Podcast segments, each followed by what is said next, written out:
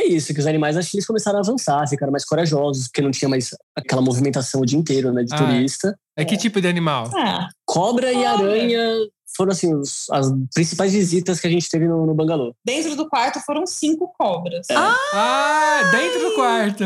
Dentro do quarto. Ai, meu Deus. Durante o banho foi uma. Ah, é no banho Gente do céu. Gente, umas aranhas, ó, grandes, no tamanho da mão. assim. cabulosas. Ela tá mostrando com a mão, gente, o tamanho de uma mão, praticamente, a aranha. Foi cabulosas, assim. Não foi uma, né?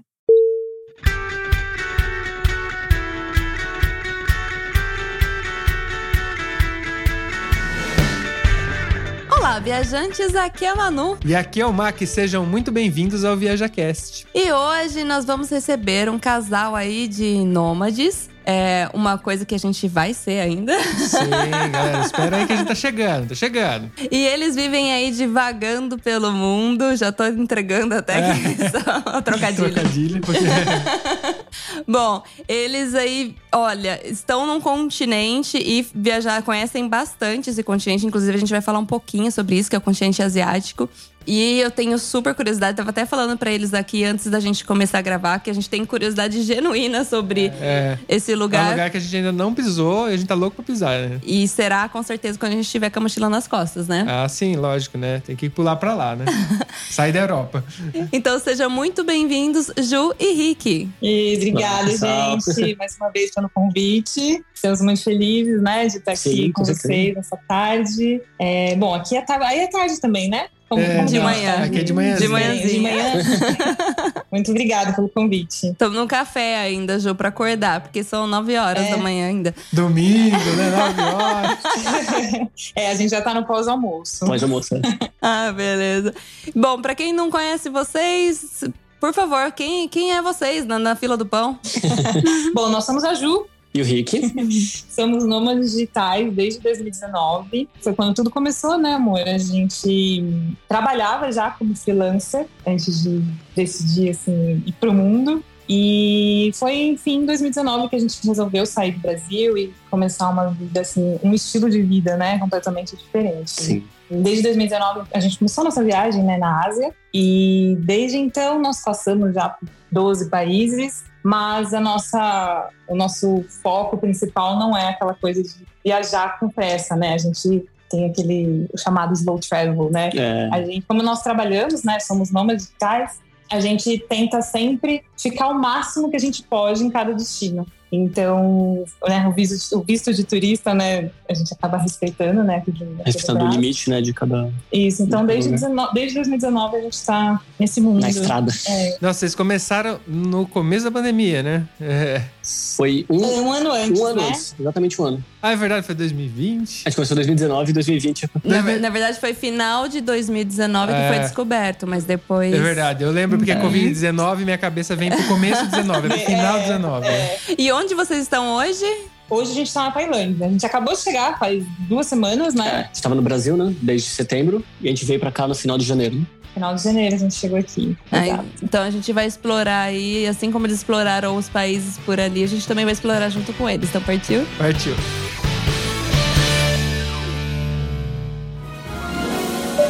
Setting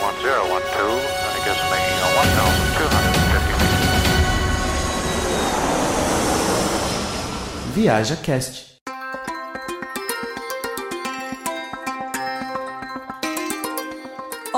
eu fiquei espiando a rede social de vocês, blog e tudo mais, que inclusive depois a gente vai falar um pouquinho sobre isso também. E eu fiquei muito curiosa, porque tem um país em especial que eu quero muito visitar aí no, no continente asiático, que é a Coreia do Sul. Porque eu tenho um tio coreano, ele é um amorzinho, então, tipo, eh, tem toda a família dele que veio da Coreia, ele tem toda uma história que veio fugido da guerra. Meu tio é velhinho já, tá, gente? Que ele fugiu da guerra entre Coreia do Norte e Coreia do Sul. E aí tem toda essa cultura que eu cresci, passei toda a infância. Então, tipo, tanto com a gastronomia, cultura, tudo mais. E eu tenho um carinho, um amor, sabe, tipo, o, o, o sabor da comida tem um gosto afetivo pra mim. Então é um lugar que eu, tipo, tenho meta de, de pisar, pelo menos é aí. E eu gostaria de, de perguntar pra vocês como que é, já que vocês já pisaram lá, né? A gente quer saber se o povo lá é exatamente dessa maneira que eu tenho essa percepção, que eles são uns amorzinhos. Sim. eles são muito queridos, muito fofinhos, muito solícitos. Só que eles também, uma coisa assim que é até um pouco em comum com, com o japonês. A gente começou nossa viagem no Japão e depois a gente foi pra Coreia do Sul, né? Tá. Eles são muito reservados. Mas assim que você quebra esse- essa primeira barreira, eles são doces de pessoas, assim, são maravilhosos, encantadores, super solícitos mesmo, né, pra ajudar. Mas eles, assim, o Japão e a Coreia, eles, o inglês não é assim tão forte, né? Então você chega lá, é muito comum não ter placas em inglês, no restaurante não ter nada em inglês. Então, eles mesmos, né, não- falam inglês. Assim, claro, encontra algumas pessoas sim, mas a maioria não. E eles fazem de tudo para te ajudar. Bonitinhos. Não importa assim, fazendo Uhum. sinais com as mãos, tentando, sabe, te levando. Nossa, já aconteceu, né? De Sim. ah, ele não sabia explicar como levar a gente até o lugar. Levar a gente, pegar o elevador com a gente, subir até um lugar, sabe? Que gracinha. Então, assim, eles tentam de tudo, Muito, né? é. É muito apaixonante, sério. Quando você for, você vai realmente se encantar. Não é à toa que quando a Manu falou, você já fez o coraçãozinho aqui no vídeo. Coreia do Sul, pra mim, tanto que a gente agora voltou pra Ásia, e a Coreia do Sul, eles plantaram, assim, sabe, uma sementinha no coração muito forte. E nós ficamos lá hum, quase um mês. Deu um mês. Deu um mês, né? Mas sabe quando fica aquele. falta mais? Sim. Então a gente, o visto de turista, né, do brasileiro, você tem direito de ficar até três meses lá. E a gente quer muito Tem se voltar. é. voltar para lá durante essa nossa viagem aqui pela Ásia, para conhecer ainda mais, porque realmente é um lugar que sim, tem muito a explorar, muito a, a conhecer, né? É realmente bem encantador. A gastronomia pra vocês é de boa lá, porque eu sei que. É apimentado. É apimentado e tal, tem todo. um- É. Isso foi uma surpresa, a gente não imaginou que fosse Apimentado? Então, né? tão apimentada. É. Foi realmente um choque, né? No, no Japão a gente tava começando a se habituar, a gente saiu, foi pra Coreia. E a gente Uhum. achou que entenderia melhor a, a gastronomia, né? Aham. Não, foi outro choque. É. Mas a gente come comida apimentada, a gente adora.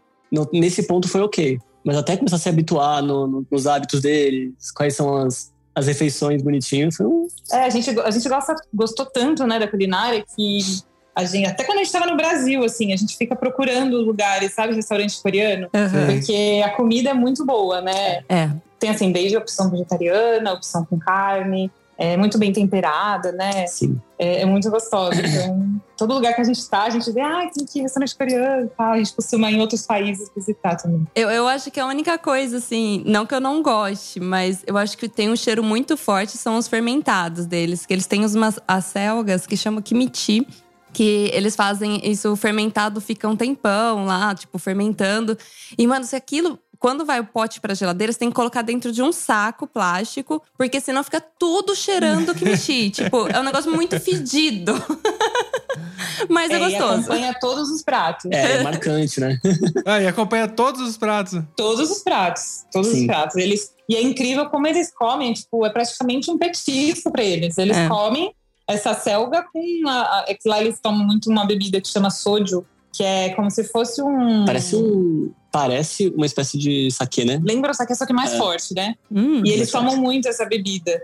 E sempre com, esse, com essa selgazinha deles apimentada, assim, do lado. É- É o nosso amendoim, né? Eu tiro É. gosto.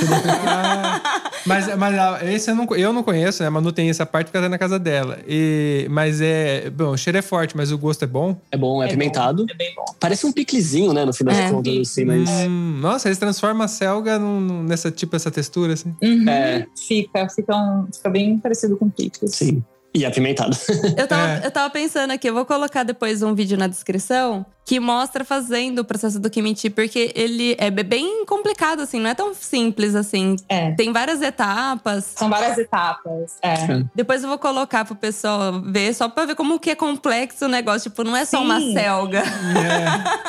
E é legal eles fazendo assim, eu já vi também, tipo, vídeos, né, deles fazendo em casa. Eles fecham o ralo da pia e aí limpa, né, esteriliza ali e tal. E aí coloca todas as selgas lá dentro, lava, e aí faz todo o tempero assim dentro Da da, pia pia, mesmo? mesmo. é. É. Porque Eles É. fazem muito, né? Eles comem Fazem. com tudo, então É, imagina, você come É com tudo, tem que ter muito. Né, E como é um negócio que Sim. demora dias pra ficar pronto, dá pra entender em fazer em volume já, né? Assim, já fica É. pronto, Pois é. depois vai acompanhar todos os pratos, tá tudo ótimo. É, Ó, Pra dar um geral, assim, já, bom, a gente começou falando da, da, da Coreia do Sul. Já estamos na comida. Da comida. Obviamente que a gente sempre fica na comida, não tem jeito, a gente sempre fica na comida. é, não tem, não tem como. Vocês então saíram de 2019 para se, se tornarem, não sei, meio que se tornarem nômades digitais, porque vocês trabalhavam lá no Brasil, mas nômade digital seria viajando pelo mundo, né? Uhum. E mais ou menos, por onde vocês já passaram, só pra gente ter uma noção geral, pra depois a gente ir puxando os lugares. Não, é que a gente começou no extremo leste, né, no Japão. E a nossa ideia era indo pro rumo oeste. Uhum. E aí, já vou até fazer um parênteses aqui, porque muitas pessoas perguntam por que, que vocês começaram no Japão? Ah, é. E aí já fica a dica, né, para quem sonha em ir para o Japão, tá planejando. No Japão, o brasileiro, todo, na verdade, todas as nacionalidades, né, tem que tirar o visto no seu próprio país, tá? Então, a gente estava no Brasil, a gente tinha que tirar estando lá. E você tem até três meses para entrar no Japão a partir da emissão do seu visto. Ah. Então, assim, não tem como, ah, tô aqui na Tailândia e resolvo pro Japão. Não dá. Você tem que tirar no seu país e você tem esse prazo. Então, a gente tirou, né, o visto, sei lá, em fevereiro de 2019. E aí casou que a nossa passagem para o Japão era final de março. E assim, a gente queria muito conhecer o Japão na época das cerejeiras. Uhum. E aí caiu certinho, né? A gente chegou no final de março, foi quando, inclusive, quando tava. Pegou a semana mais cheia, é, né? de, de cerejeiras, assim. E então foi primeiro de tudo, né? A gente começou no Japão por conta do, da questão do visto. Tem esse prazo para entrar lá. Nossa, então se, Isso. por exemplo, a gente tá aqui na É, eu Itália. tenho que esperar sua cidadania e fazer como italiano. É, eu não posso tirar o visto? Eu acredito que. Porque assim, tem as exceções, né? Se você é residente Ah, tá. ou você trabalha em outro país, aí já é uma, uma regra diferente. Agora, para turista. É, no meio da viagem, você fala, no- né? Isso, aí não consegue, Isso. exatamente. Você com certeza se encaixa em outra, em outra regra. É, Assim, ou na pior das hipóteses, quando sair a sua cidadania, a gente tira como italiano, né? Em vez É, de tirar como brasileiro, Precisa tira ver, como precisa cidadão ver qual italiano. que é a vantagem, né? A gente sempre vê a vantagem do, do passaporte, né? Qual, qual que é o tempo permitido. Porque eu sei que tem alguns países na Ásia que é muito melhor você fazer pelo passaporte brasileiro que o italiano, por É. exemplo. A Tailândia, A Tailândia é um mesmo, né? exemplo. Aqui, brasileiro pode ficar três meses, né? Se eu não me engano, europeu é um mês. É um ou dois, eu Um, acho que é dois, um. É, se não me engano, é menos mesmo. Porque eu lembro de uma amiga minha que ela foi pra Tailândia pra fazer curso de mergulho. Acho que é Tailândia, tá, gente? Mas enfim, ela ia fazer o visto pelo outro passaporte dela, que é português. Mas daí, quando ela viu que brasileiro podia ficar três meses, ela falou assim: não, vou precisar de mais tempo, então eu vou fazer pelo brasileiro. Eu lembro desse detalhe. Exato. Mas daí, depois da- do Japão, vocês foram pra Coreia do Sul. Coreia do Sul, aí a gente passou por China, Hong Kong, Macau, Malásia, Malásia, Singapura, Tailândia. Aí fomos pra Índia. Índia, Myanmar. Não, Myanmar, Índia, Nepal. voltamos pra Tailândia. Aí chegou a pandemia, quando foi quando a gente chegou no Camboja. Isso em março de 2020. É, as fronteiras fecharam, assim, em pouquíssimos dias que a gente tinha chegado lá, né? Três, quatro dias depois. E aí, gente, foi exatamente um ano e meio no Camboja. Nossa, eles ficaram só no Camboja exi- exilados. um ano e meio. Um ano e meio. Bom, vocês gostaram do Camboja, pelo menos? Muito, muito. Muito. ah, então. ah, ok. É um lugar assim que. é, A gente deu muita sorte mesmo, assim, né? É. Em todos os sentidos. Ótimo. Aí ficamos um ano e meio lá, até setembro, né, de, do ano passado. Foi quando a gente foi pro Brasil visitar nossa família e aí voltamos agora. Sim. Voltaram pra Tailândia agora. Que delícia. É. É, pra tentar seguir onde a gente parou, né? A viagem aqui pela, pelo continente. E a ideia é ficar ainda pe- pela Ásia girando. É, mais um ano, pelo menos, né? Um ano e pouco, e depois descer pra Austrália e Nova Zelândia. Ah, boa. Aí seguir pra outra parte do nosso, nosso roteirinho. É, que assim, só para dar, É verdade, dar uma noção, é, a gente. Nosso projeto, como eu falei até no começo, né? Não é contar países nem nada disso. Mas é conhecer mesmo, né? Culturas diferentes, lugares diferentes. Então, a gente dividiu o nosso projeto por continentes, né? Uhum. Então, chegamos aqui na Ásia, queremos, né? Temos lugares que nós temos vontade de conhecer. E por isso mesmo que a gente voltou, né, para cá, porque a pandemia acabou interrompendo ali, pausando, né, o nosso roteiro. E aí, a nossa ideia é assim que acabar, né, cada, cada continente, a gente faz uma pausa no Brasil. Então fica, sei lá, uns dois meses no Brasil como se fosse. A gente foi até essa sensação de agora, né? Assim, a gente sentiu como se estivesse de férias. férias agora no Brasil. Férias. Uhum. E aí depois partir para outros continentes. Então a ideia, né, depois da Ásia, seria as Américas, América né? do Norte Central. Norte e Central. E aí volta para o Brasil, depois Europa, e aí, enfim. O nosso plano é fazer um. Geralzão. Né, um mundo, assim. É. Bate e volta pelo mundo aí. Bom, é, não Bom, sei eu se. tenho essa ideia, mais É, ou menos. Sim, sim, mas Porque eu eu, falo. quero me tornar nômade digital, né? Transferir meu, meu trabalho para um trabalho remoto, porque hoje meu trabalho é fi- eu tenho que estar presencial. E Uhum. a, hora, a hora que eu conseguir superar isso, a ideia é que, é que a gente não tenha pressa. Não, pelo amor. entendeu? Porque viajar com pressa é a pior coisa que tem, sabe? Você ter data, tudo, é, meio Pois é. complicado. Eu quero É. ter a experiência de, porra, hoje tá legal aqui, vamos ficar mais um mês aqui, vamos ficar mais dois. E, Uhum. entendeu? O quanto o visto me permitir. A gente sofre porque, tipo, as últimas férias que a gente tirou em outro país, assim, férias mesmo, foi pra Polônia, no aniversário do Mac, inclusive. E aí.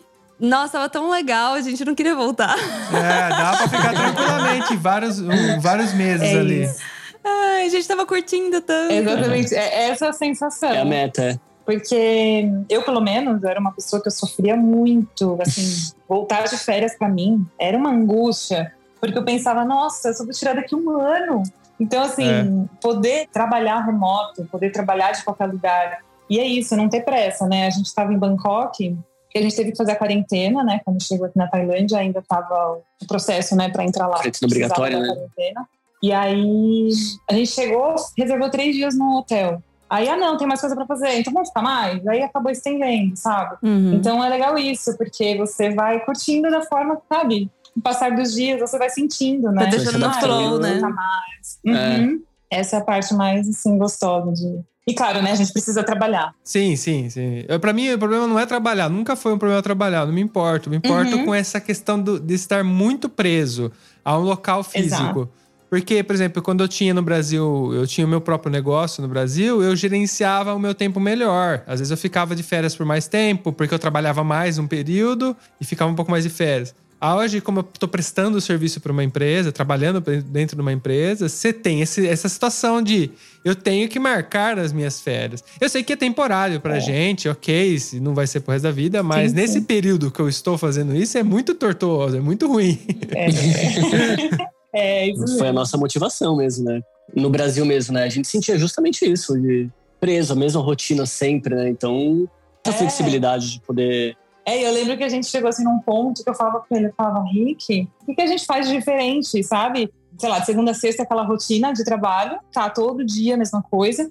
E aí chega no fim de semana, o que, que a gente tá fazendo de diferente, sabe? Tá, sei lá, indo em restaurante diferente, tá indo. O que, que, que, que Planejar tá, uma viagem sabe? curta, né? Que É, então hoje, né, claro que acaba, né, tendo uma rotina, né, porque a gente precisa organizar a nossa vida pensando também no trabalho que a gente tem para entregar, mas no fim das contas a gente não acaba também não tendo uma rotina, porque cada dia é uma novidade, né? Eu fui num restaurante aqui agora e já foi assim completamente Tudo diferente, diferente. do de ontem. Então, isso que é legal, né, de você cada dia ser uma novidade. Só pra ter uma ideia, que áreas vocês são? Eu fiquei curioso agora também. a gente trabalha com produção de conteúdo para marketing. pra marketing, ok. Vídeo, vídeo e foto. É mais Texto, Sim, é. vídeo também para roteiro, né? Mais roteirizado. Só que no geral é marketing de conteúdo para blog, redes sociais. Vocês são jornalistas, né? sim. Aham. É, bom, vocês estão, vocês são da área, né? É, só que então, só que no marketing a gente encontrou justamente essa flexibilidade, né? De que foi uma área que cresceu muito, né? Desde 2012, talvez. Então a gente pegou bem a crista da onda para conseguir a flexibilidade, conseguir trabalhar como freelancer, juntar uma cartela de clientes para poder viajar e ter essa renda meio que previsível, né? É, sem meio que previsível, isso é verdade. Não, não. Vocês sofrem muito com a questão da internet, porque eu imagino que, né, a internet é 100% dos seus problemas hoje. É a maior preocupação, né? preocupação. A gente sempre, quando vai, enfim, se hospedar em algum lugar, a internet é aquela coisa que eu vou, eu vou olhar ali os comentários, né, feedback do lugar, tem que ver a internet, né? Sim. Porque ah, a internet não tá funcionando, então pra gente já não é um lugar que funciona. Porque a gente, tudo bem, a gente gosta também de trabalhar em cafés e em espaços, né, com work e tudo mais. Mas, por exemplo, muitas vezes aconteceu de ter, sei lá, uma reunião no Brasil. Você, você teve até recentemente, né, na quarentena Foi. que foi durante o dia no Brasil e aqui era de madrugada. Então, assim, a gente precisa ter uma, uma internet, né, Confiável. Razoável, né, pelo menos. É, então Coreia do Norte não tá nos planos, né? É. Chegou até a fronteira. tipo, não dá pra É. trabalhar lá. Se for- é, se vamos olhar de longe. é. É, é, sim, porque você não vai ter acesso nenhum lá, né? Eu não sei como que é pro turista. Porque Ele turista falou internet confiável, eu já falei, putz, não dá. É. Na China mesmo já foi um problema, né? Porque Sim. Sério. comentam que para baixar o VPN antes de desembarcar, né? Porque não se acessa Google, não acessa Facebook, é, acessa Gmail, nada, né? Não, nada do Google. é- É, aí vocês trabalham pra mídias sociais, fudeu, né? é. Não, não, não rola.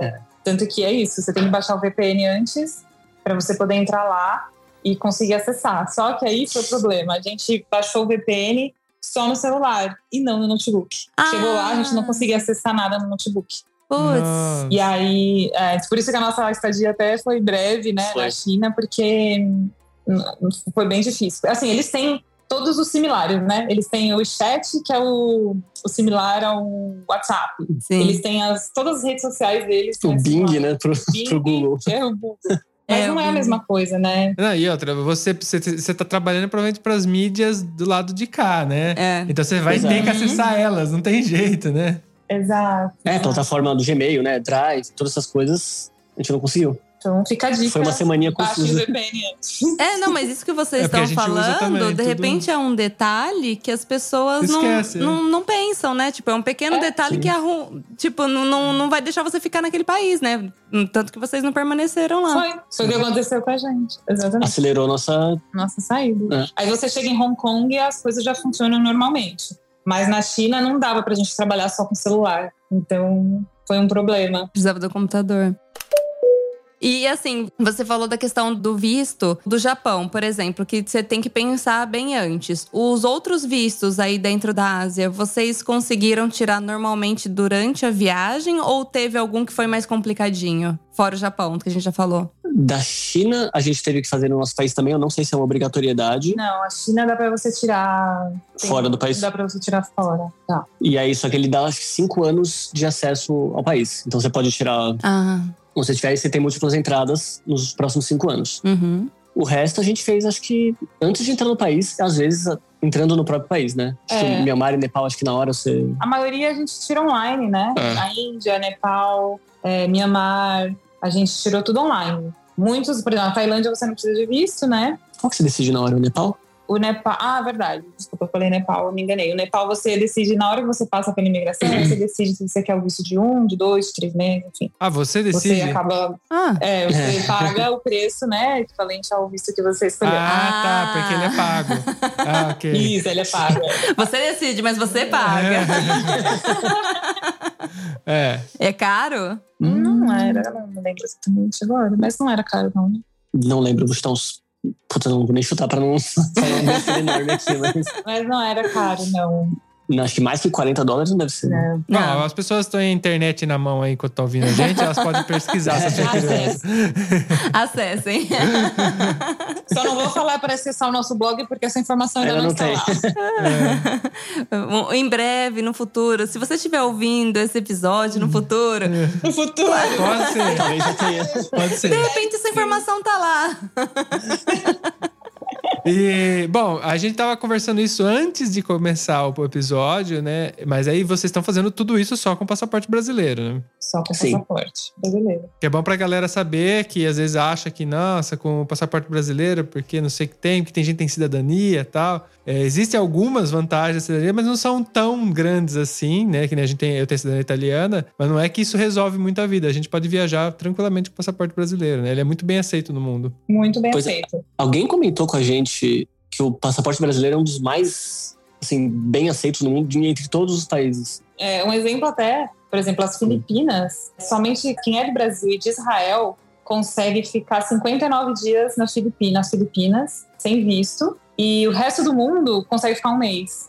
Então, Nossa. assim, tem muitas vantagens, né, no fim das contas. É a própria Tailândia, né, como a gente comentou. Então, pra gente, como nós, né, sempre entramos com o visto de turista, tem, tem dado boa. Tranquilamente. Pra...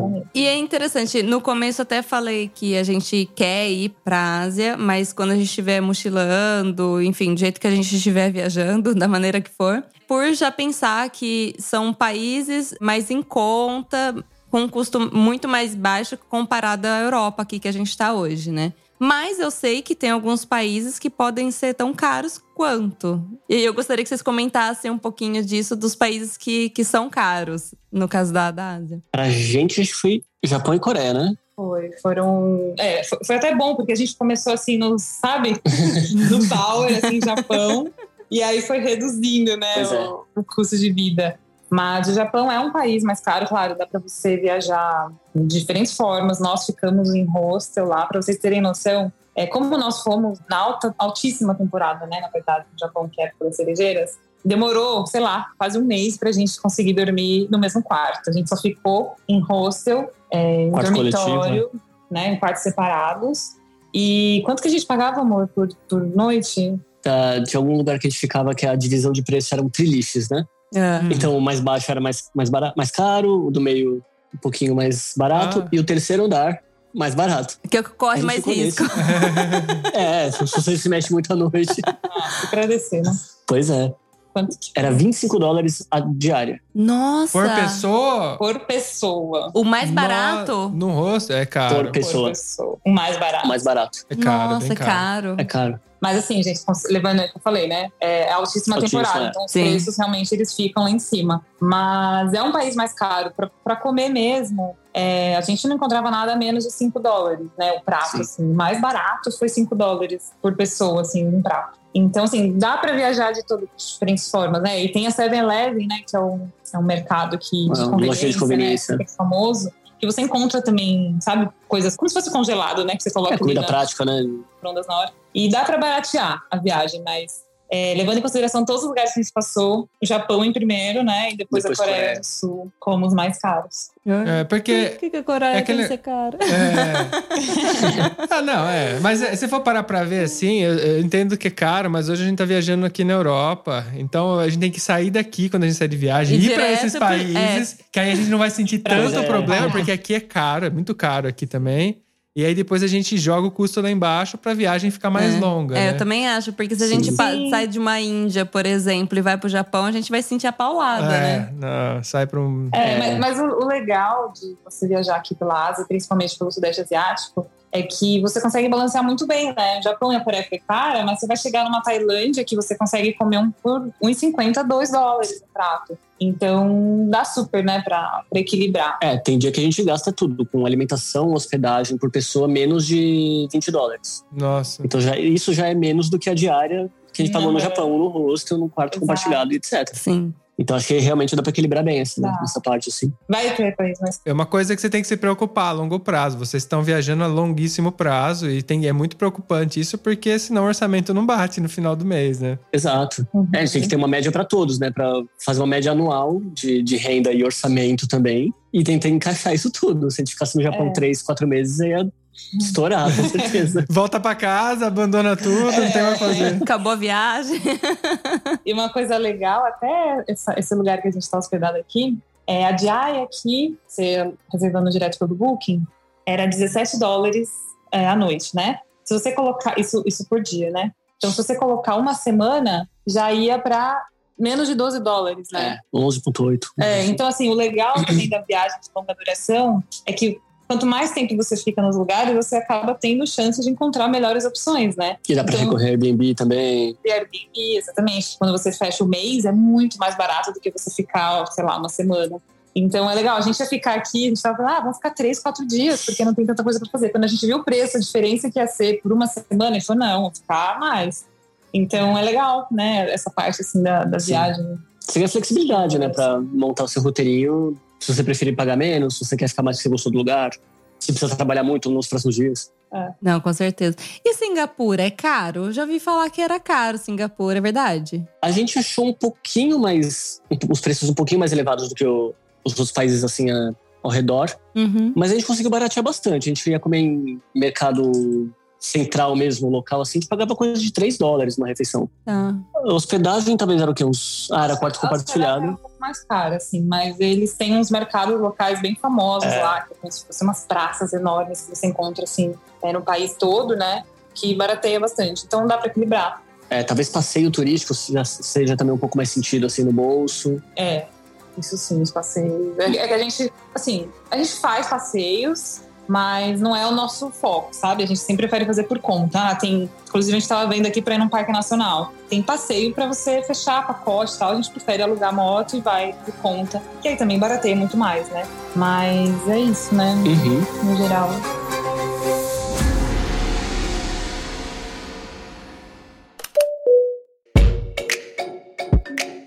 Entrando um pouco no nomadismo, seus. É, bom, imagino como vocês trabalham, vocês têm super restrição. Vocês fazem provavelmente um horário semanal, imagino. Tô chutando, mas vocês confirmam para mim. Essa questão, vocês acabam fazendo comida em casa, tendo uma vida de casa? Ou vocês não? Realmente, a gente procura um preço bom para se alimentar, um preço bom para dormir. Então, o foco nosso é trabalho, ganha dinheiro e não tem os outros trabalhos que uma pessoa tem na casa normal para poder aproveitar, porque senão tem, o tempo ele é sempre curto, né? Mesmo você, trabalhando, mesmo sendo nômade, você perde tempo da sua vida para trabalhar, então você tem que jogar, né, fazer essa brincadeira. Como é para vocês? Olha, na- no geral, a gente consegue planejar a nossa rotina com antecedência, porque nós dois somos freelancers, né? Então a gente não tem um cliente fixo, a gente não precisa cumprir uma carga horária oito horas por dia, seis horas por dia, nada disso. Então, e a gente recebe uma espécie de planejamento ou semanal ou mensal, que a gente consegue ter uma boa previsão do que, a gente vai ter que fazer no- ao longo da semana. Então a gente consegue montar um horáriozinho. Ah, é outra coisa importante, né? Na Ásia a gente está 10 horas à frente do Brasil. Então a gente tem uma, uma espécie de. A gente tá no futuro. É, Estão É. no futuro, é. se a gente tem, sei lá, até o dia 12 para entregar alguma coisa, a gente tem umas 10 horinhas na frente que a gente consegue manter um prazo mais elástico para entregar. Ah, é uma vantagem. na Ásia é. Ah, é, é verdade, porque você vai falar pra ele, eu entreguei no dia 12 aqui. Eu não sabia que era pra entregar dia 12 no Brasil. Tô na agenda É. brasileira. É isso. Tanto que é engraçado, porque eu não, eu não consigo trabalhar dessa forma, mas o, o notebook do Rick é com o horário do Brasil. Então, se abrir agora, ele tá o horário do Brasil. Eu, eu sempre me confundo quando eu olho o notebook dele, mas ele sempre se baseia no horário do Brasil. Tô entregando, tá Minhas certo, era pra entregas. entregar até uns 59, eu tô entregando até uns 59. Então, é isso. A gente, estando um pouquinho na frente, acaba tendo uma vantagem, É. né? E a parte mais legal é essa, né, da, da flexibilidade. Então, a, a gente acaba tendo mais prazos de entrega. Então, ah, vai entregar no final da semana. Então, ah, então essa semana a gente pode os primeiros dias sair e tudo Uhum. mais, a gente se organiza da forma como tem que ser. Quando a gente tava vindo pra cá, inclusive, tava até postando nos stories, o Rick tinha um, um job pra entregar, né? Tava perto, assim, de você. No dia. Já tava na- no horário, né? E aí ele tava dentro de uma van, com um notebook, assim, perna encolhidinha, né? Notebook na cara, assim, tendo que trabalhar dentro da van. Então isso acontece bastante também, dentro de ônibus, Sim. né? Então acaba tendo que, que se adaptar. É, aí você comentou de como a gente monta a rotina de comer e tudo mais. Ah. Como aqui é muito barato, no geral, na Ásia, pra comer fora, a gente dá mais preferência pra comer comida local, Sim. restaurantezinho massa e tudo mais. Mas se a gente fica bastante tempo, a gente consegue equilibrar, né? A gente usa uma geladeira, alguma coisa pra cozinhar, coisa de café da manhã, né? fim da tarde, uma ou outra refeição. Mas a gente dá preferência pra comer fora. É, a né? gente gosta muito de comer fora. E os próprios asiáticos, eles, por exemplo, tailandês, eles muitos não têm cozinha em casa, porque a comida aqui é muito barata. Olha. Você tá andando na rua, você vê eles passando, parando nas barraquinhas, comprando, põe na sacolinha e leva para casa. Porque a comida é tão barata que acaba não compensando. A gente ficou num Airbnb, quando a gente morou aqui na Tailândia em 2019, que a gente ficou três meses, três meses na cidade, né? Quase. Foi em Chiang Mai. Chiang Mai? Como o Airbnb acaba atraindo mais estrangeiro, o cara teve que fazer ali, Sim. né, uma, uma gambiarra dentro do apartamento, porque não tinha cozinha. A, a pia, para vocês terem noção, ele colocou na varanda. Oh. E a varanda era aberta, assim. Lembra que tinha de cocô de pombo? Lembra? assim, era aberta. Nossa. Então, eles tentam, né? Tem que fazer umas gambiarras, porque eles não, não- É muito barato para comer fora. Então, a gente acaba entrando na dança também. Mas, né, como ele falou, Rick, a gente sempre tem alguma coisinha em casa pra tomar café da manhã, pra comer à tarde, pra poder. Pra levar pra algum passeio mais longo, né? Gente vai, fazer. vai equilibrando. Não, é legal pra saber que quem tá com ideia de fazer nômade, que dá pra você trabalhar, fazer, não se preocupar tanto com a comida, porque é uma das coisas que também ocupa tempo e dinheiro, né? E aproveitar, Pois porque é. a gente tem as mesmas 24 horas, todo mundo tem as mesmas 24 horas, né? O que, que a gente vai fazer delas é o que muda, né?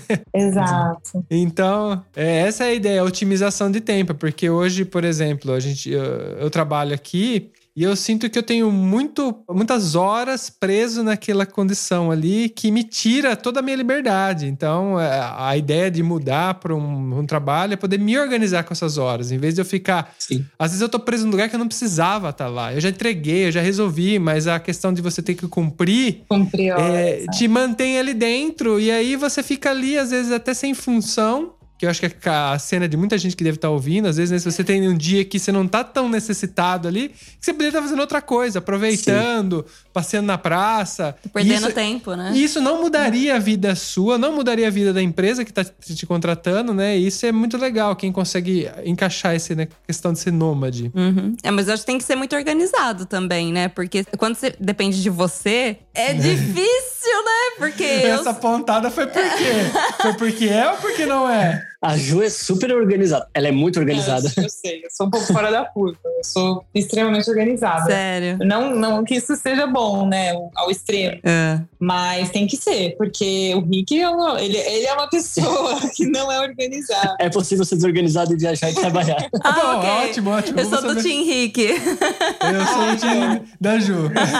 ah, então. É, é, possível, mas assim, às vezes ele se enrola na. É sempre promoção, é. É sempre promoção. Exatamente, como ele estava na van. Por que, que ele não fez aquele trabalho na noite anterior? Ele teria ter feito. É, se ele tivesse então... organizado, ele tinha se acertado. É. Exato. É, eu praticamente... É isso, né? Funciona com a corda no pescoço também. Pois é, você ganha uma motivação a mais. É, é, Mas é que assim, lógico, se você tá atingindo resultado, porque no final é sempre resultado, né? Ok, quem tá sofrendo é só você. O cliente, ele continua tendo o resultado dele, né?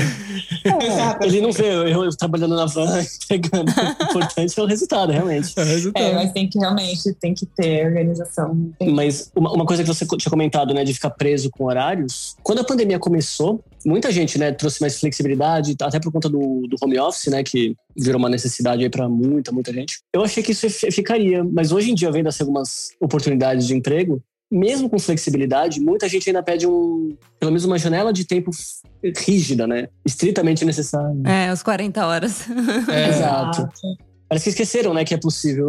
É, eu acho que a vida seria mais fácil se a gente fosse por empreita, né? Tipo assim, você tem que entregar isso. Como você vai fazer, o problema é seu. Eu vou te pagar isso pela, por essa entrega uhum. aqui. E aí, lógico, não é para qualquer um esse tipo de organização. Eu entendo que fazer por uhum. conta. Eu, eu tive uma, uma boa curva de aprendizagem até chegar a ser organizado, porque quando eu abri meu negócio no Brasil, eu tive que ser, porque era sozinho e tal. Você aprende. No começo foi um caos. Aí depois que você aprende o que você tem que fazer, vai. Então não é para qualquer um. A gente não é educado para isso, que eu acho ruim. Acho que a gente teria que ser educado uhum. para ser mais independente, mais a gente toma conta do, do, da nossa organização. Mas se você consegue atingir, é muito melhor. Eu tinha a condição que eu tinha em questão de trabalho no Brasil por me organizar, era é o que vocês têm hoje. Era tipo, eu vou fazer isso aqui, vou entregar isso aqui, resolvi meu problema da semana, o que eu vou fazer com o resto do meu tempo, sou eu que decido, né? Uhum. É isso. Mas eu, eu acho que até renderia a pessoa ser mais eficiente. Porque, por exemplo, se eu falo assim: olha, se você terminar esse projeto, você pode ir embora, se tipo, você não precisa nem trabalhar na sexta, eu vou fazer de tudo para terminar até na quinta. É. Né? É. Agora, se eu tenho obrigatoriamente que trabalhar até a sexta, eu vou enrolar porque eu sei que eu tenho até a sexta para entregar aquilo. Você não tem uma motivação, né? É, é exatamente. Sabe o que eu ia perguntar para vocês? Vocês tendo que carregar um equipamento pessoal de cada um de trabalho, mais mala, mais tudo, eu queria saber quanto a mala de vocês. Se é pesado, quanto que vocês carregam de, de coisas? Olha, cada um carrega duas mochilas, tá? Um mochilão para cada e uma mochila de ataque, né? Então, na mochila de ataque que a gente coloca os equipamentos. Mas além do notebook, né, de cada um, nós também temos a câmera, a câmera fotográfica, a GoPro e agora a nossa última aquisição, que a gente acabou de comprar um drone. Então, acaba sendo um pouco mais pesado, né, a mochila assim em si. É, mas acho que o mochilão uns 10 quilos e a mochilinha uns 3. Sua, né? É, é. Por quê? A tua é mais pesada ou mais leve? A minha é mais pesada. é, eu sei que equipamento, é, o equipamento pesa muito. A gente tem os equipamentos aqui e tal. Que nem, o equipamento que eu tenho hoje para podcast é inviável ele ser transportado. Eu tenho que militarizar ele porque ele é um equipamento para estúdio.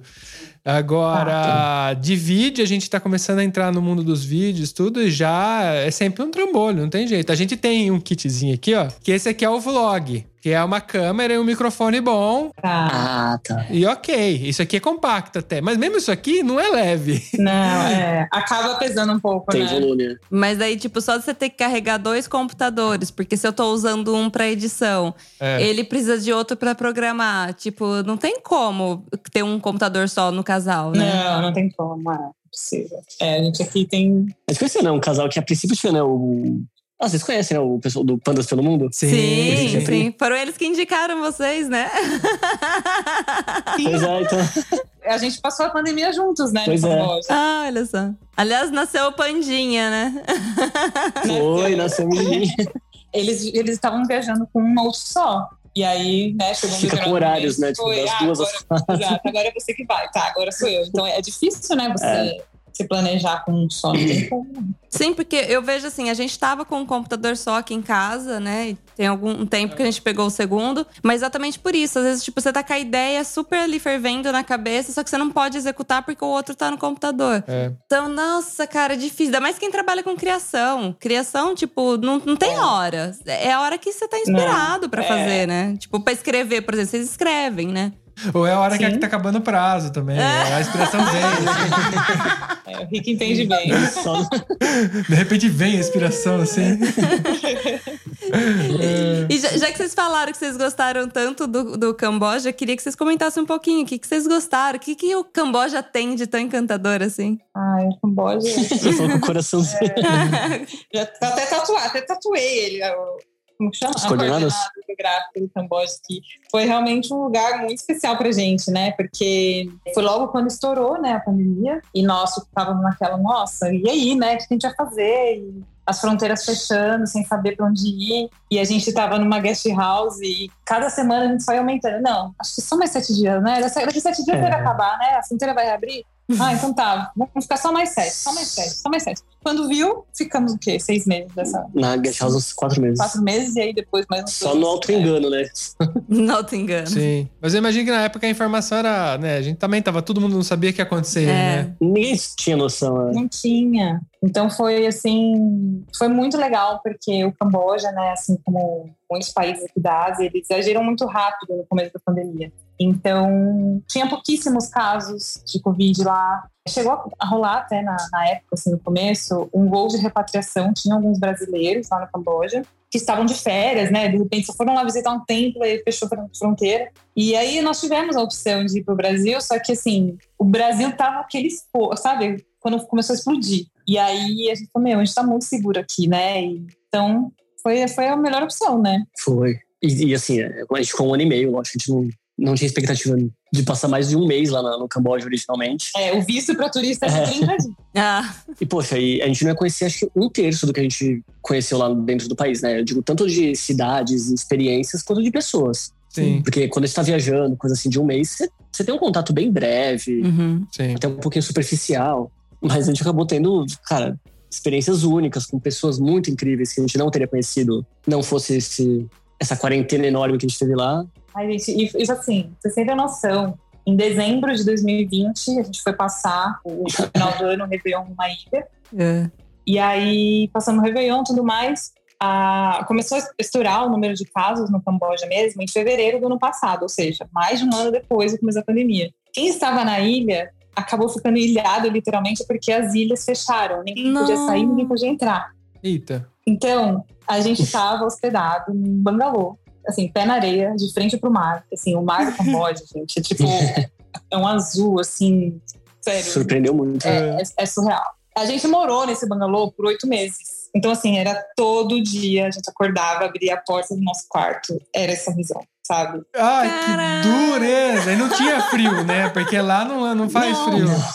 Então, assim, foi muito foda, assim. Eu, eu- sério, eu tô falando, eu, eu fico arrepiada. Porque foi um negócio muito surreal, porque a gente acabou virando que, assim, a ilha não tinha nenhum caso de Covid. Então, a gente tava muito, assim, a gente tava dentro da bolha dentro da bolha, né? Uhum. Ali onde a gente tava. Caramba. Nossa, que dureza. Então, foi assim uma Foi difícil. experiência Foi difícil. Tá, Era difícil acordar com aquele. É. O nascer do sol era na frente do nosso quarto. Então, assim, era difícil, né, amor? Acordar. Complicado. Nossa, eu, eu já tenho. Mas é bom. Bom, deixa, deixa eu já, então já perguntar algumas coisas sobre isso. Bom, vocês dependem da internet, vocês continuam trabalhando lá, tinha internet de boa. Tinha. Uhum. Uhum. Ok. Aí, a questão do visto, ele se renova, ele estendia automaticamente pela situação? Como que era? No segundo mês que eles fecharam o país, o Camboja suspendeu a necessidade de renovar o visto. Ah, ok. O que eu acho que foi até uma estratégia para segurar os viajantes que estavam lá, né? Já que não ia ter turismo É, alimentando tudo mais a economia. Uhum. Quem resolveu ficar ali, tava livre. tava livre pra, é, que acho que pra renovar era 50 dólares. E Uhum. vocês, na questão do hotel lá, vocês tiveram que pagar normalmente a estadia nesse período? Como que foi? Foi um preço. Deve ter sido um preço a camarada. Gente, olha isso. Muito.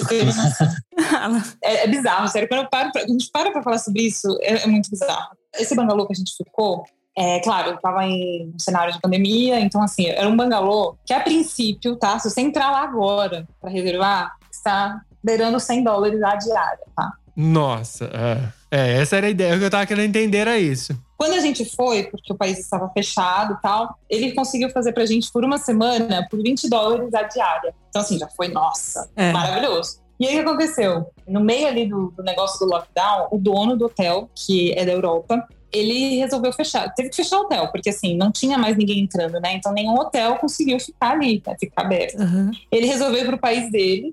E aí, como a gente estava já lá, ele, né, deixou, assim, ele falou: se vocês quiserem ficar, vocês podem ficar. Quanto que a gente tava pagando, amor, na diária? Oito. 8 dólares. Nossa! Se então, é tipo assim, por mais que é ambíguo isso, mas se tem alguém que gostou da pandemia, foi vocês. né?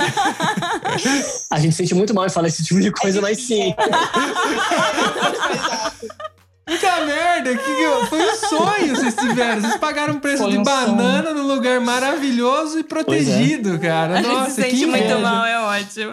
Por oito meses, com internet. Foi, foi realmente um sonho, gente. Foi Sim. assim, foi engraçado que até quando a gente voltou, quando eu fui fazer, inclusive, essa tatuagem, que eu falei do Camboja, eu conversando com a tatuadora e tal. Aí eu falei, não, assim, pra, pra gente era muito ainda novo usar máscara. A gente não precisou usar máscara, né, durante o tempo que a gente tava lá. Uhum. E aí eu contando pra ela assim, mas peraí, onde que você tava? Eu tava em Marte? Tipo, o que que você viveu? Eu falei, pois é, é, é até esquisito, sabe? Então- Né, contar o que a gente viveu. Porque a gente não sabe, assim, nem da metade, Uhum. né, do que foi. Então, as coordenadas é do bangalô, imagino, não é nem da Camboja. É, ali da praia que a gente morou. É. Eu imagino, não É, tenho Ó, pra- certeza que Pra quem só tá ouvindo, os dois estão com um sorriso de orelha a orelha, que deve estar dando até cãibra nas É. bochechas. Não, gente, meus olhos, eles se enchem de lágrima quando eu falo do Camboja, é absurdo. Aí meu olho fica até lacrimejando. Mas até eu Mas, tô, tô gente, quase foi chorando isso. aqui. Não, é de inveja, porque a gente ficou preso num apartamento de 35 metros quadrados aqui, A gente parece dois ratos de com laboratório. frio, aquele frio lá fora. Mas aí tem um outro lado, né, da moeda. Que é? Que é? O Rick não lembra. É, não tem, não tem. Não, ele, ele vai lembrar. Como a gente ficou muito tempo lá, e chega a determinado né, momento aqui no, no- nos países do Sudeste Ah. Asiático, que tem a época das monções, né? Ah, verdade. Então é uma época que chove muito. Assim, não é uma chuvinha que passa, é tipo, chove muito, que realmente pode atrapalhar para quem tá assim de férias, né? E aí o que aconteceu? Lá para maio, junho, começou essa época de chuvas lá. E aí, gente, coloquem, né? Tem ideia aqui. Tava chovendo demais, não tinha turistas, né? Não tinha pessoas A ilha ficando circulando mais vazia, né? a ilha cada vez mais vazia, porque só podia sair da ilha quem tinha uma passagem de saída do país. Você não podia sair da ilha e voltar. Tá. Então, se você tinha uma passagem de saída do país. Então, assim, foi esvaziando cada vez mais. E aí, a gente estava numa ilha, né? Pensa que então, a- os bangalôs, né? Os hotéis, eles ficam à beira-mar. E dentro, para dentro, é só... É selva, é mato. Ai, meu Deus. Os bichos, os animais começaram a aparecer mais ali, né? Pra beira do- do- da praia. Aham. Então, né, amor? O que, que a gente encontrava por lá? Se é pra gente citar uma dificuldade, assim, algum perrengue né, nessa.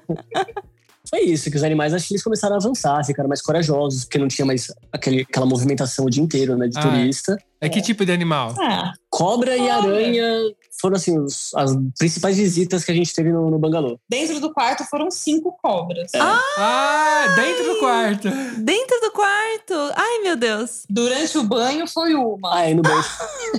Gente do céu. Gente, umas aranhas, ó, Grandes, no tamanho da mão. assim. cabulosas. Ela tá mostrando com a mão, gente, o tamanho de uma mão, praticamente, a aranha. Foi cabulosas, assim. Não foi uma, né? Eu já ia perguntar como, tipo assim, se tiveram algum problema de alimentação, porque é uma ilha, né? E aí eu acho que eles, os animais também estavam com problema de alimentação, né? Tavam- Tava todo mundo na mesma. né? É. Mas foi, assim, de, de susto foi isso, né? Porque Porque assim, a primeira cobra apareceu Ai, meu Deus. E aí foi muito engraçado, assim, porque, né, só, só resumindo a história. A gente morava nesse bangalô, mas o bangalô, como eu falei, né, ele é um, é um bangalô, assim, num, um nível mais alto, né? Então ele é muito, assim, bem equipado e tudo mais. E a parede dele era como se fosse de palha, era era como se fosse duas folhas de palha, né? Só que muito bem entrelaçadas, assim, você não via nada do lado de fora. E aí teve uma noite que a gente estava deitado, durante a madrugada. Quando eu ouvia barulhos, era mania, assim, pegava o celular, sabe, com a lanterna, Ah. dar uma geral, assim, né, no quarto. Afinal, nós estamos, né, estávamos num, numa ilha.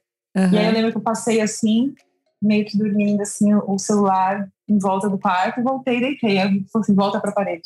Quando eu voltei, era a cobra subindo, assim, na, na parede, né, nesse... E era grande? Ela, ela era comprida, mas era fininha. mas Tá. ela era comprida. Bem E comprida. aí, na hora que eu acho que, não sei se ela assustou, ela entrou, né, nessa falha. A gente falou assim, fudeu. Porque, né, Fudeu. como que dorme agora? É. O Rick, pleno, não, vamos pôr aqui a, a O mosquiteiro.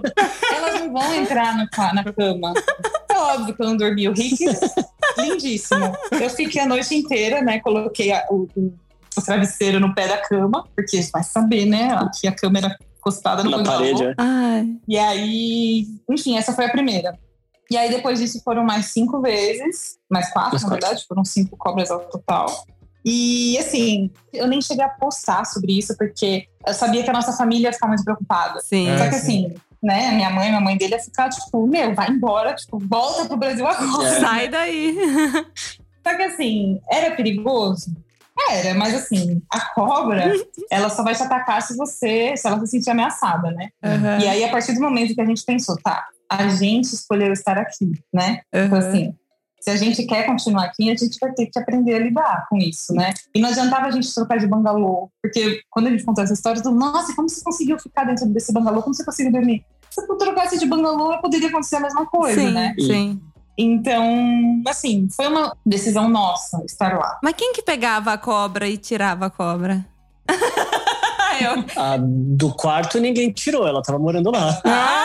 Ninguém chegou perto, nem com o pauzinho assim. Ela tem um nome, inclusive. Tem, a Filó, a Filó tá lá até hoje, notícias dela. Mas o, quando elas aparecem assim do lado de fora, quando tinha uma equipe né, no, no hotel trabalhando lá quando ele estava aberto, os cambojanos pegam, eles, Eles pegam a destemidos vassoura, total. eles pegam a vassoura ali, ó, e joga a cobra pro outro lado. É. E aí, meu, essas cobras, assim, a gente viu que tinha cinco cobras, e assim, só tava nosso quarto e o da gerente, né, que tinha ficado responsável pelo hotel. Mas o ápice foi quando a gente tava no banheiro. E aí, ah, outro agravante. A ilha estava passando por um racionamento de energia, porque, né, não tinha gente lá. então Ah, a gente é. tinha luz a cada seis horas. Tá? Então, assim, até falando aí do trabalho, a gente tinha que acordar Se correr muito. trabalho, porque a gente sabia que à tarde, meio-dia, ia cortar a luz. Aí voltava só às seis da tarde. E aí, uma das vezes, eu não sei o que aconteceu, que eu vacilei, que eu fui tomar banho, já tava escuro. Ah. E aí, eu sempre tomava banho de biquíni, porque o banheiro, é só pra vocês visualizarem um pouco, assim, o banheiro era fora do quarto, era exatamente do lado. assim. Aham. Eu ia tomar banho de biquíni, porque eu falei, meu, qualquer coisa que aparecer aqui, eu saio correndo de biquíni, né? Sim. E nessa noite, eu tava tomando banho, né, de biquíni, o Rick junto, e eu pedi pra ele ficar segurando, né, o celular pra iluminar, eu tava tomando banho e tal. Aí ele virou, e aí a, a parede, assim, do, do bangalô era cheia de bambus, assim, era tipo uns bambus Uma decorativos. fileira de bambu. E aí quando ele virou, ele- eu lembro que ele só falou assim pra mim, não se mexe. Ah. Aí Fudeu. eu falei, fudeu. Fudeu. Só que óbvio que você se mexe. É. Tipo, é a mesma coisa que pedir pra você correr, né? É algo tipo, E aí, não olha. Aí a cobra, ela tava andando em cima, assim, né, dos bambus. E aí, na hora que ele colocou a luz, sabe aquela levantadinha da cobra? Aham. Ah. Uma esticadinha de pescoço. De tipo, vou te atacar. Ah. Aí a gente falou, não dá mais pra ficar nesse quarto, né? Vamos tentar trocar de quarto? Paramos o banho na hora, né? Paramos na hora, saímos, deixamos tudo lá. E aí a gente trocou de bangalô e nunca mais aconteceu. Ou seja, a conclusão que a gente teve ali é que provavelmente tinha um ninho de cobra dentro daquele bangalô. A gente que invadiu. Caramba. É, pode Nossa, ser, pode, pode ser. ser. Pode ser, ou, ou ele já, né, eles sabiam que tinha comida ali, eles já estavam cercando e tal. Dia. Eles estavam analisando como eles iam fazer pra dividir.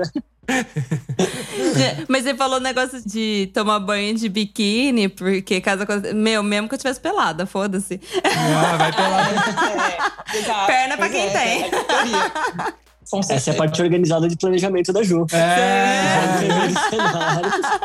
Prevendo, né? É. É, acabou virando hábito. Ma- Mas nós que não somos tão, tão organizados, a gente lida com, com, com nossa desorganização, né? Do tipo, ó, é, Não. Com o que tem. E sem toalha até, né? Porque eu tinha esquecido a toalha, né? é o que tem. Exatamente.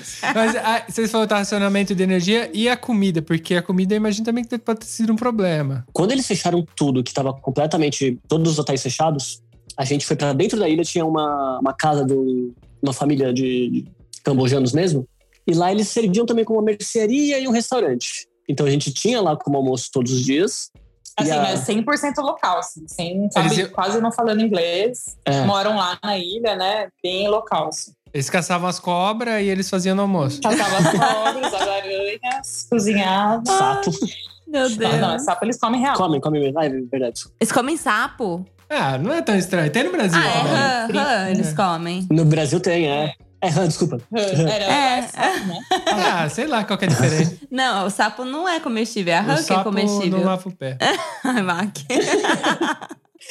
E aí a gente passou a comer. A gente praticamente comia lá todos os dias. Todos os né? dias. E aí a gerente do hotel, que ficou lá como responsável do hotel, ela também, ela, inclusive ela tá lá até hoje, né? Ela gosta muito de cozinhar. Então ela preparava o jantar, né, para Uhum. nós três. E ela é vegana. Então foi muito até interessante pra gente, nós não somos, né, nós somos vegetarianos. Foi interessante porque nesse período a gente também acabou conhecendo, né, um outro lado assim, né, da, da alimentação que a gente também não fazia ideia que era possível ter tantas opções, né, na, na culinária ali, vegana, vegetariana. Então a gente era isso, ou era comendo né, o, o que ela fazia, ou esse restaurante local. Eram as únicas opções.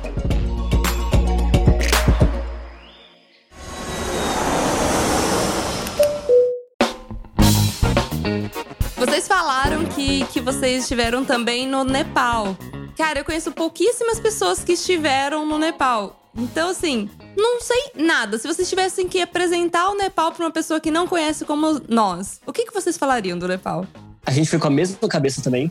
De, a única coisa que a gente sabia do Nepal era que teve aquele terremoto enorme, né? 2016, que estourou bo- boa parte assim, né, do, do centro histórico do, do país. E a gente sai de lá apaixonado também, porque é um lugar extremamente, acho que, convidativo, acolhedor, um, um povo extremamente cordial e.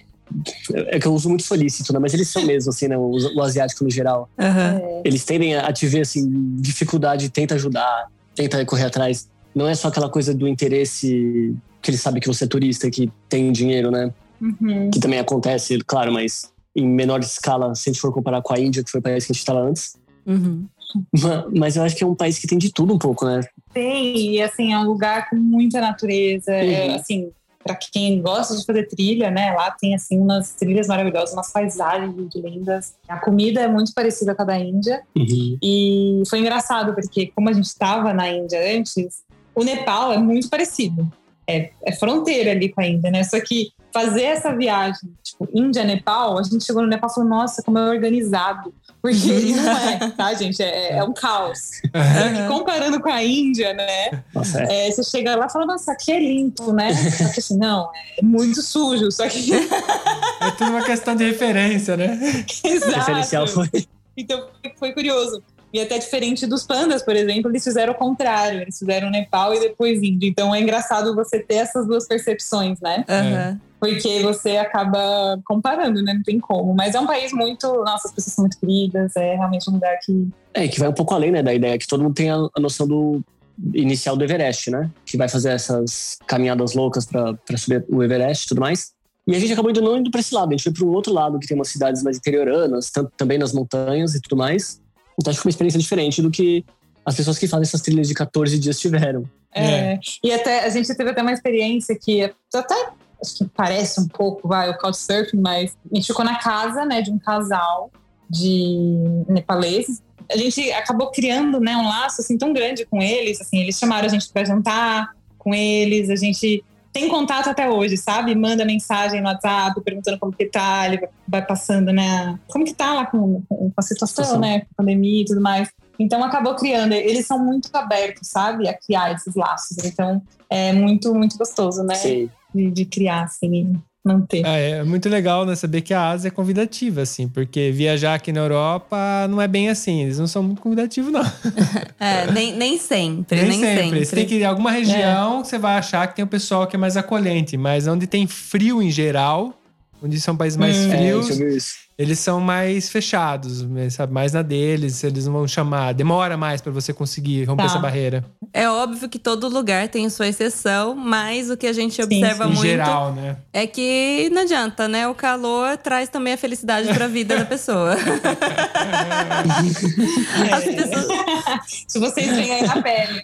Sim, a gente sabe muito bem. Passar o período de inverno em um É. lugar frio de verdade não é legal. Não, as pessoas tendem a sorrir mais, serem mais calorosas, Sim, exatamente claro. com calor. Isso é muito evidente pra gente que, que viaja por vários lugares assim e vê essa diferença. Como vocês falaram da questão de transitar entre Índia e Nepal, o que, que vocês- vocês recomendariam? Levar o choque de cara da Índia e depois dar aquele alívio no Nepal? Ou o Nepal te prepara pra Índia? Eu gostei muito do choque. Eu também. Assim, eu faria exatamente como a gente fez, né? Foi assim, tipo assim, chegar na Índia e falar. Eu lembro exatamente da. Eu lembro da sensação, assim, da primeira vez. Porque a gente chegou na Índia, era à noite. E eu, eu não gosto muito de chegar à noite nos lugares porque você não consegue ver nada, né? Sim. A gente É. entrou lá no carro e tal, você não sabe nada. Eu lembro que a única coisa que a gente viu foi. O Rick me falou: Ah, tem uma vaca ali atravessando a rua. Eu falei, ah, então beleza, a gente chegou na Índia. É. né? Pelo menos eu sei que a gente chegou na Índia. E aí no dia seguinte a gente precisava trocar dinheiro. Gente, foi assim. Sério, foi uma aventura tão grande pra andar, sei lá, Sim. quantos, quantos Um metros. quilômetro e meio, só. E eu lembro que eu olhei e falei, Rick, a gente ainda tem aqui mais de um mês. Tipo, eu pensei, será que vai rolar? Eu não, sei- eu não sei se eu consigo. Sério. Porque é muita informação, gente. Assim, é, é uma coisa completamente diferente de tudo que a gente estava assim habituado a ver.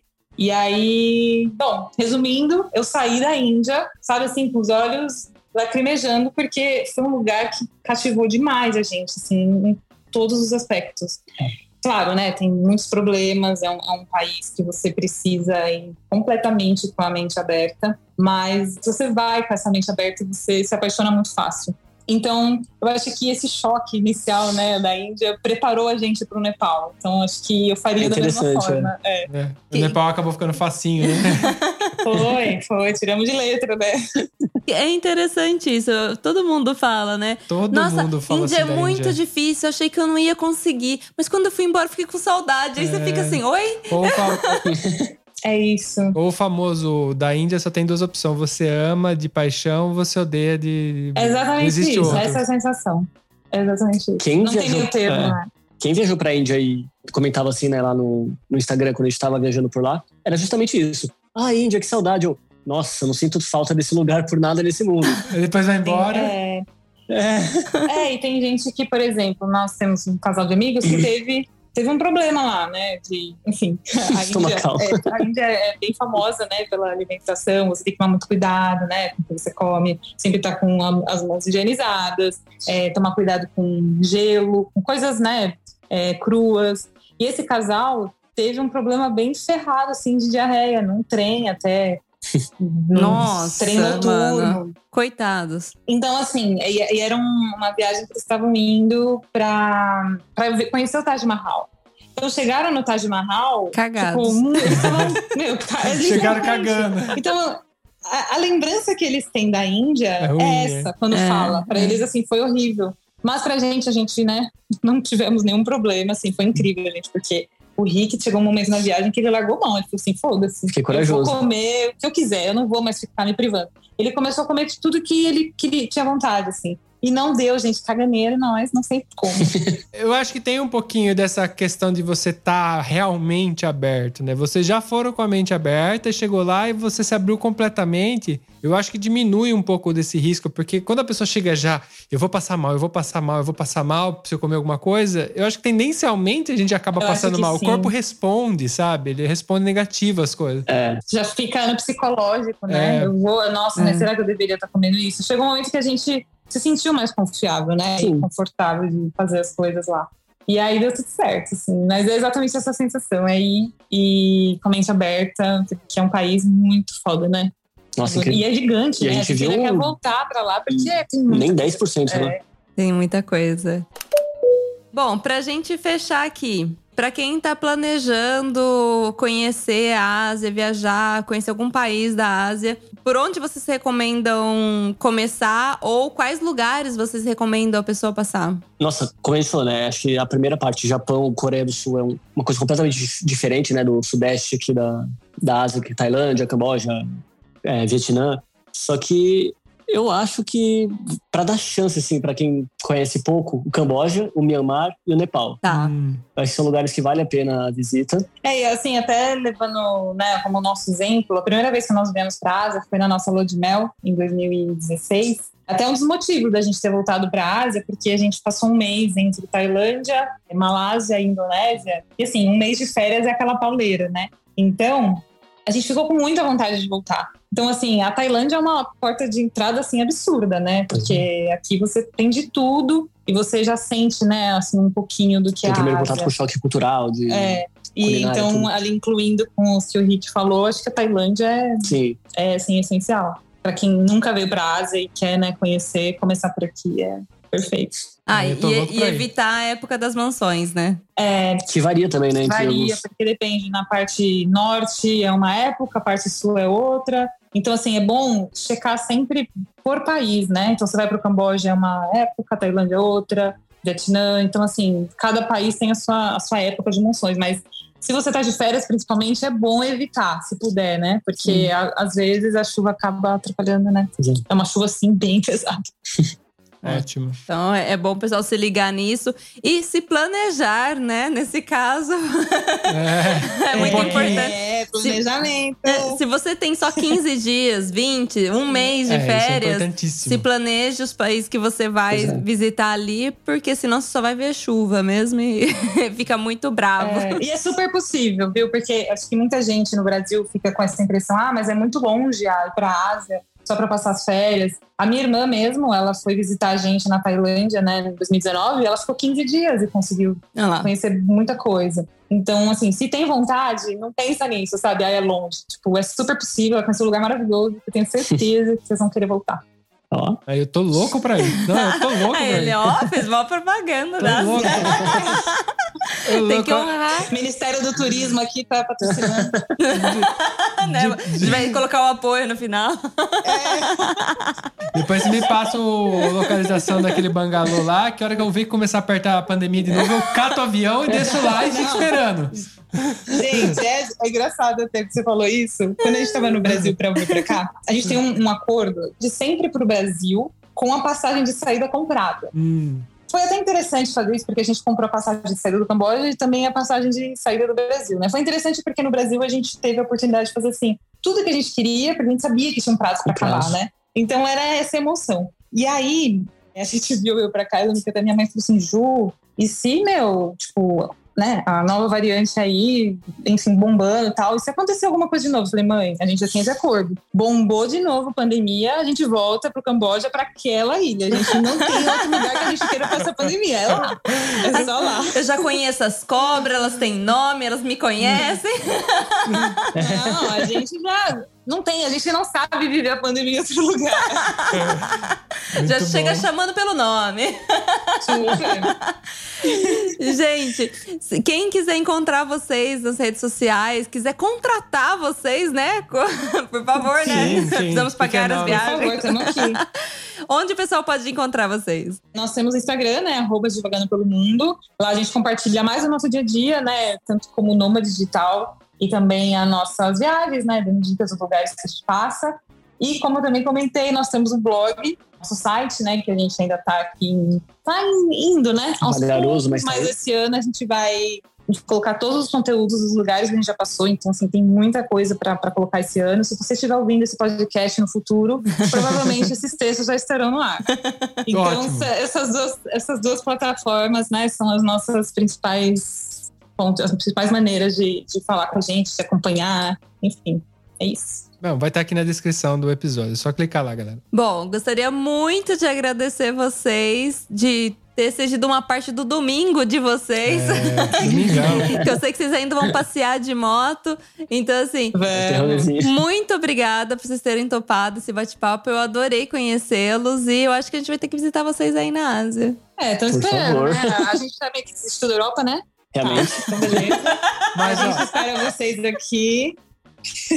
Não, se vocês quiserem começar pela Itália, a gente pode receber vocês, fazer um couchsurf com vocês aqui. Que Isso. aí já começa easy, a gente já sabe tá como que é. Eu tenho ocupação, a gente não vai encher o saco. E vocês têm o Vale Pizza do ViajaCast, que é. É. quem participa do ViajaCast tem direito a uma pizza, só que tem que vir pegar aqui. Ah, Tá. tá. Então vamos. Já tá valendo a pena essa viagem pra Europa. É, Não, fora, né? Conhecê-los pessoalmente. Então, fechou. Tá só com vantagem. é. Já vieram resgatar, hein? Já vieram resgatar. Teve já convidados que vieram resgatar. já vieram do Brasil resgatar. É, então. Que isso? Será que vocês vão receber uns convidados da Ásia, então? Vamos Tamo aí, pode vir.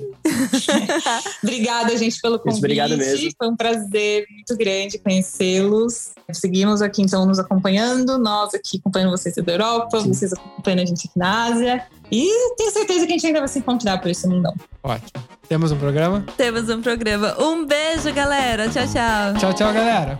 Beijo. Gente. Pra variar, o que, que acontece? A gente baixa aquele papinho de backstage. Então, se você ficou curioso, quer saber um pouquinho mais, corre lá no. viaja.link barra VIP, que é a nossa comunidade VIP, onde você vai ter acesso ao backstage. Porque a gente. Aqui, ó, já estão. São duas horas que a gente tá gravando.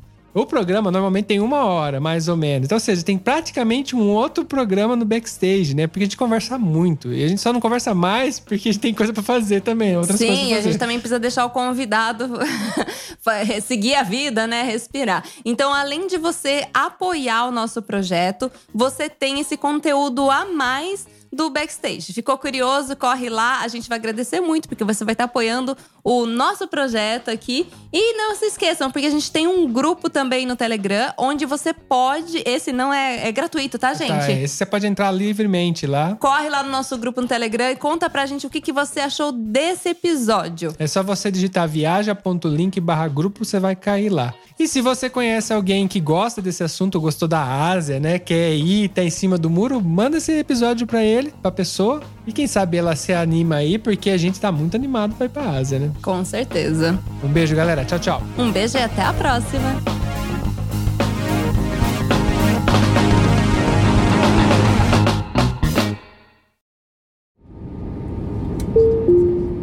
Eu tenho certeza que você lembrou de alguém ouvindo esse episódio, então compartilhe agora mesmo com essa pessoa. Assim mantemos essa conexão entre nós, viajantes. Este podcast foi editado por Play Áudios.